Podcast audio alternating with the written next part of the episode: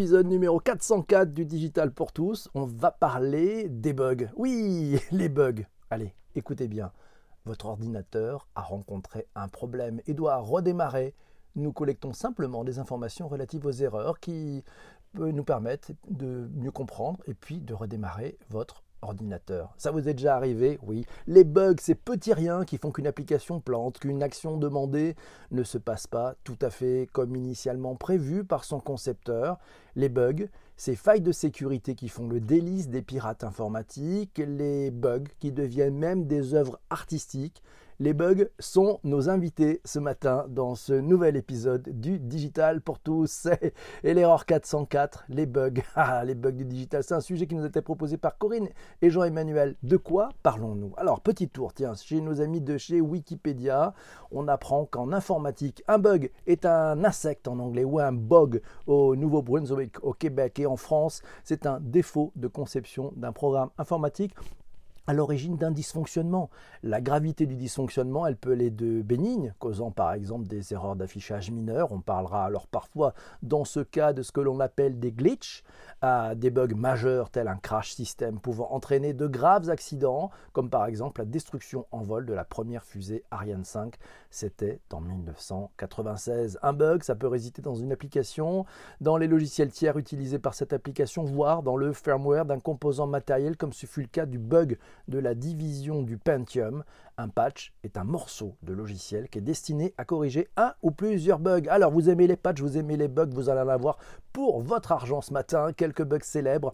On trouve ça sur aconit.inria.fr. Vous avez le lien dans les notes d'épisode.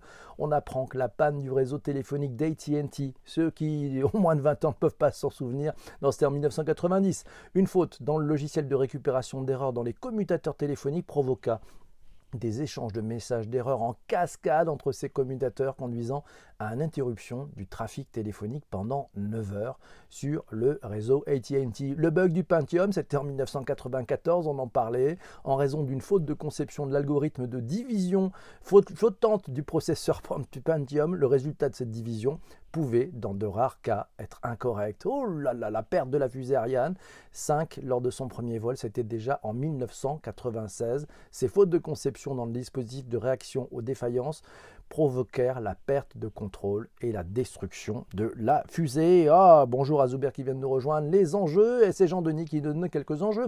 Bah oui, y a avec des qui dit bug, dit des trous, dit des trous dans la carcasse, dit des problèmes de sécurité, et là, il y a peut-être des opportunités. Il nous cite notamment le cas de YesWeHack qui revendique la plus grande communauté de chercheurs de bugs d'Europe avec 7000 experts en cybersécurité. Grâce à cette masse de hackers, elle propose aux entreprises des programmes de bug bounty.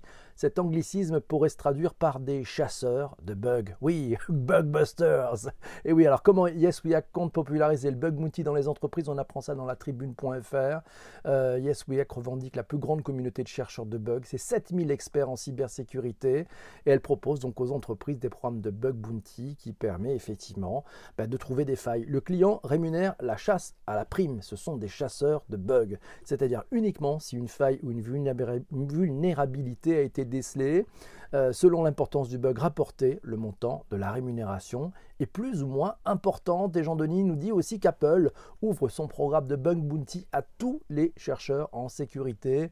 Le but, c'est de faciliter la détection des bugs sur l'ensemble de ces appareils les chercheurs de cybersécurité seront récompensés en fonction de la complicité de la faille trouvée. C'est les nouvelles règles, effectivement, qu'on apprend sur euh, digitalinnovation.fr. Les nouvelles règles du programme de Bug Bounty sont disponibles sur le site d'Apple avec les détails du système de récompense. Et pour obtenir les meilleures récompenses, ben, il faut soumettre un rapport clair, un rapport détaillé du bug ou de la faille trouvée avec une description détaillée des problèmes signalés, les prérequis et les étapes suivies avant que le système ne soit affecté, la fiabilité du raisonnement suivi et puis suffisamment d'informations pour qu'Apple puisse reproduire raisonnablement le bug. Les chercheurs bénéficient d'un bonus de 50% pour les vulnérabilités qui sont découvertes dans les versions bêta. Et eh oui, c'est la façon qu'a trouvé Apple pour mettre la priorité sur ce stade du développement, puisque les équipes de l'entreprise sont encore capables d'apporter des modifications significatives. C'est une bonne façon de, oui, le bug est peut-être une chance aussi de fiabiliser. Alors, les meilleurs outils de suivi de bugs pour identifier, suivre et résoudre les problèmes plus rapidement On apprend ça sur digitalprojectmanager.com. Euh, on apprend que les bugs sont un mal nécessaire, mais ils n'ont pas besoin d'être difficiles à gérer. Il existe des douzaines d'outils de suivi de bugs qui aident à rationaliser et à organiser le processus de gestion des défauts. Ah oui, on passe la parole à notre ami Jean-Emmanuel qui nous a écrit un chouette billet que vous retrouverez sur le digital pour tous. Ça s'appelle les bugs du digital. Et oui, alors je le mets dans ma voix euh, avec une chouette introduction, une chouette euh, illustration de notre ami Philippe Elie d'ailleurs sur le bug euh, sur le digitalpourtous.fr. Je, je mets dans ma voix le texte de Jean-Emmanuel. Tout a commencé avant avec la recherche d'un raccourci que vous ne trouverez jamais dans les méandres d'un site obscur. Tout a commencé par l'apparition de cette page qui s'était affichée au détour d'un chemin 404. Pendant un moment, Jean-Emmanuel s'est demandé où était la manivelle pour redémarrer le moteur de ce site, comme jadis on le faisait avec les Peugeot, reconnaissables par leur numéro à trois chiffres. La page était trop belle, nous dit-il, il y a quelque chose de suspect. Alors il s'est rendu dans la peau de, il s'est mis dans la peau de l'inspecteur Colombo, il a enfilé son vieux par-dessus beige, il est descendu de sa 403 cabriolet, l'air de rien, mais bien décidé à trouver le coupable. Alors, Jean-Emmanuel, et eh oui, c'est que on est tous en train de se dire, il a fait un blocage, il a un bug dans la tête, il a le BIOS qui n'est pas à jour. Mais le bug, il vient d'où? Vous en pensez quoi de ce papillon de nuit? Le bug qui provoqua le premier crash système d'un calculateur à Harvard en 1947. Et oui, c'est merci pour l'histoire à notre ami Patrick le Geek. Avez-vous connu les disquettes 5 pouces 25, euh, les SideQuest, les zips, ces cartouches magnétiques à la durée de vie si fragile, les écrans de démarrage avec un point d'interrogation, ce disque dur qui joue God Save the Queen en rap mineur, cette présentation trop lourde pour être chargée sur votre portable, fruit de mois de travail pour montrer tous les savoirs dans les différents bureaux de la société. Vous vous en souvenez? On a presque oublié car tout est dans le cloud. Et si le bug m'était compté, le vôtre, ça serait quoi? Ça serait où? Ou ça serait quand? On va laisser la parole à des témoignages. Des témoignages, ils sont là. Vous allez les entendre.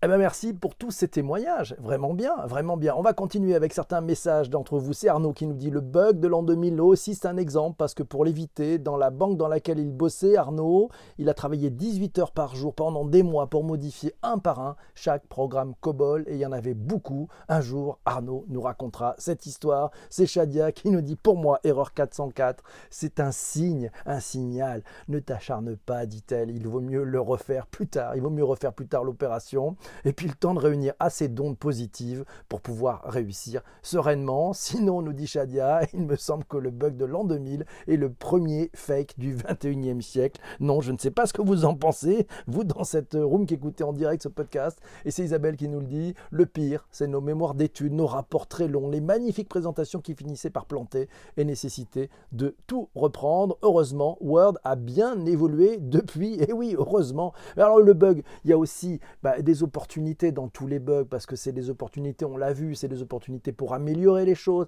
c'est des opportunités pour améliorer à la fois le code, mais améliorer aussi l'expérience utilisateur. Et puis, et puis, il y a aussi une catégorie qui s'appelle le digital, le glitch art. Oui, vous connaissez, euh, c'est une sous-catégorie du net art.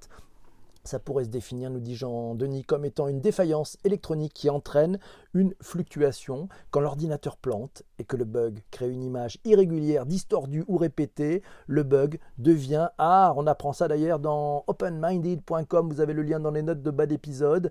Euh, on apprend que dans les esthétiques glitch, Iman Morandi décline le mouvement en deux catégories. Le glitch pur, soit le résultat d'une erreur non préméditée. Et le second, c'est le glitch alike. C'est le fruit d'une décision volontaire euh, ouais, qui permet de créer un bug ou de concevoir son propre glitch sur des sites en ligne. Et c'est Louisa qui nous dit ça a même donné naissance au film euh, Wreck It Ralph. Et a des expos dédiés au gaming avec une section spéciale bug. Et oui, c'est bon ça, c'est bon, c'est bon de voir ça. On l'a vu, le bug, c'est une opportunité, une belle opportunité aussi, bah, parce que euh, quand on donne, quand on décrit, quand on donne un bug, quand on révèle un bug à un développeur, généralement un développeur extrêmement bien constitué vous dit merci. Ah oui, merci parce que ça le fait progresser, parce que ça le fait grandir, parce que ça fait de bien belles choses. Et ça, c'est juste fantastique. Mes amis, mille merci d'avoir écouté ce podcast sur les plateformes de balado diffusion jusqu'à maintenant. Un grand merci. Je vous laisse, je vous retrouve avec la room dans le direct. Je vous retrouve avec la, la room dans le direct. Ça, c'est pas un bug, ça. Allez, à très très vite. Salut.